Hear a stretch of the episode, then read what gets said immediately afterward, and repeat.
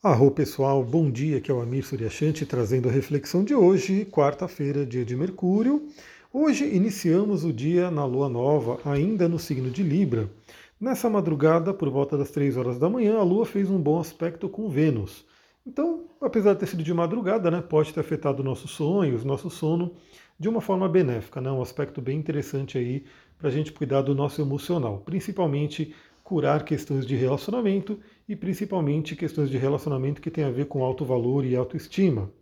Mas, por volta das sete e meia, a Lua faz um aspecto de quadratura, né, uma tensão com Plutão. Plutão, que é o planeta regente de Escorpião, traz aí questões bem intensas à tona, né, então a gente pode ter uma manhã bem intensa, fique atenta, fique atento aos sentimentos, as questões que podem surgir aí nessa quarta-feira, último mês de último dia, né, do mês de agosto. E a quadratura com Plutão, né, como sempre, como Plutão está no finalzinho aí de, de Capricórnio, ela já anuncia a chegada da Lua em Escorpião por volta das 14 horas. Então a gente tem já no dia de hoje uma Lua nova no signo de Escorpião que continua na intensidade né, de Plutão. Então a gente tem uma quadratura com Plutão, traz aí algumas questões que podem vir à tona, e quando a Lua entra em Escorpião, temos aí uma lua também que traz uma intensidade emocional, mas ao mesmo tempo uma capacidade de regeneração, uma capacidade de renascimento. Né? Eu gosto muito dessa palavra para escorpião, principalmente falando de uma lua nova. Né? Então estamos numa lua nova, estamos aí na iminência da lua crescente em Sagitário e a lua entrando em escorpião traz esse arquétipo para a gente poder trabalhar. E eu queria aproveitar e falar um pouquinho mais né, sobre o signo de escorpião inclusive trazendo o arcano do tarô, que é associado ao escorpião, que é o arcano à morte, né?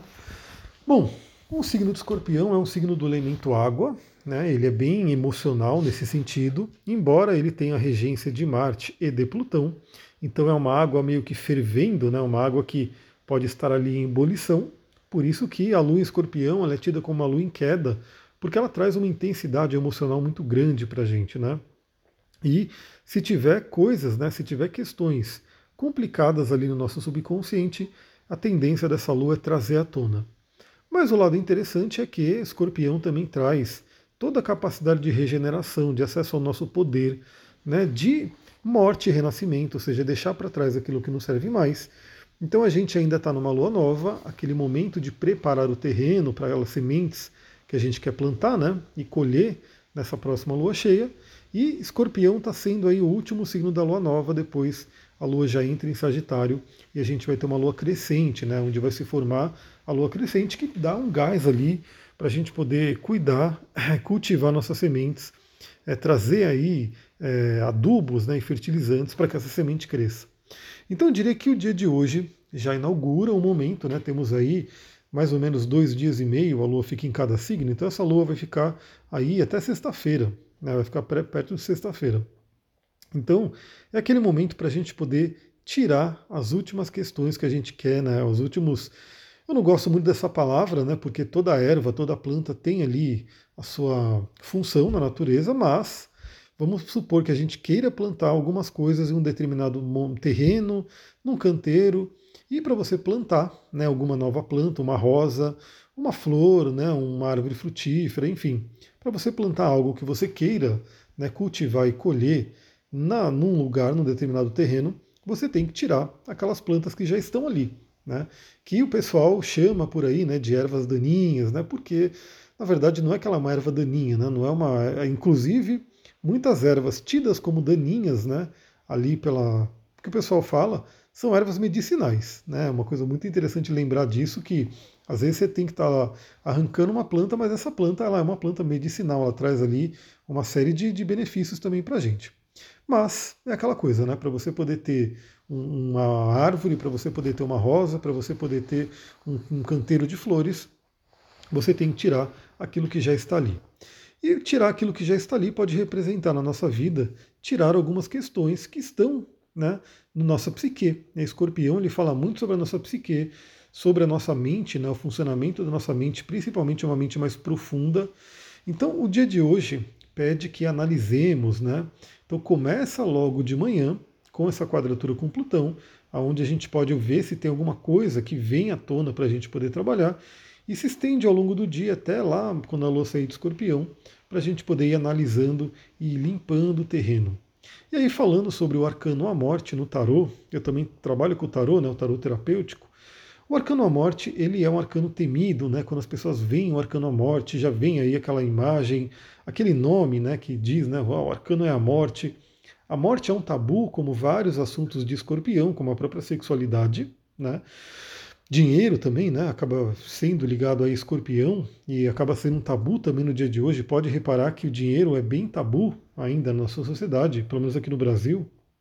E é aquele momento para a gente poder trazer à tona né? e deixar embora aquilo que não serve mais. Porque o arcano morte, embora ele possa parecer algo ruim, né? ninguém gosta né, dessa palavra, envolve desapego, envolve transformação, é um arcano que anuncia isso, né?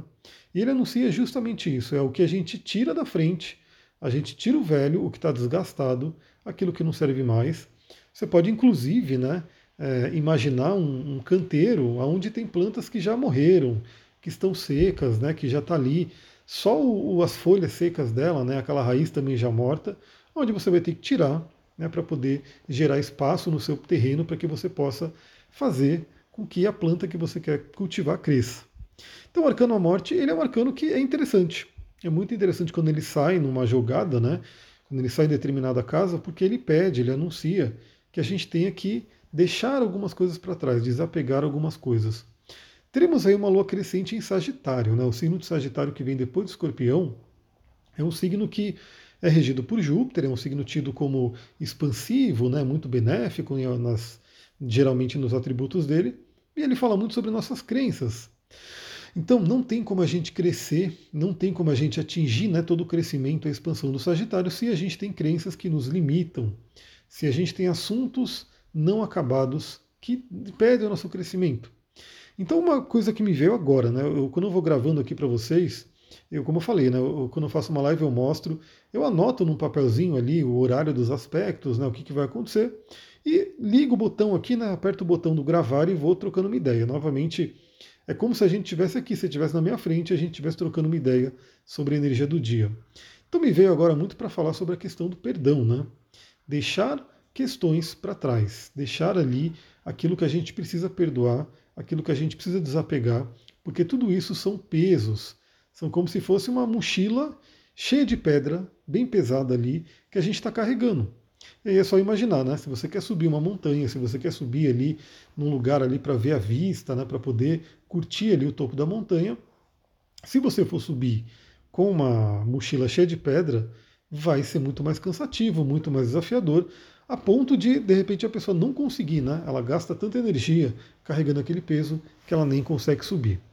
E aí você abre essa mochila, né? Que é o anúncio de escorpião, do arcano à morte, abre essa mochila, olha ali e fala: Meu Deus, quanta pedra pesada. Aí você vai tirando essas pedras, vai deixando elas ali né, no caminho e a mochila fica muito mais leve e você consegue subir. Então diria que o dia de hoje é um anúncio aí a transformações, é um anúncio a desapegos. Então cada um vai analisar na sua vida né, o que, que precisa ser deixado para trás, o que, que precisa ser transformado.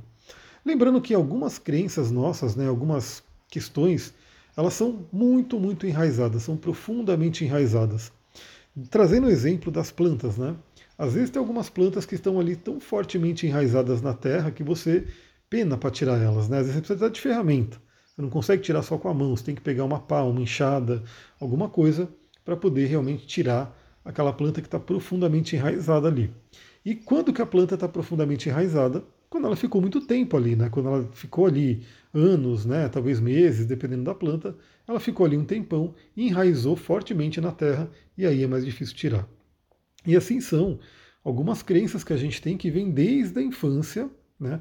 Que vem desde o início da nossa vida e foi sendo nutrido, foi crescendo, foi se aprofundando nas raízes e na hora que vai tirar dá trabalho.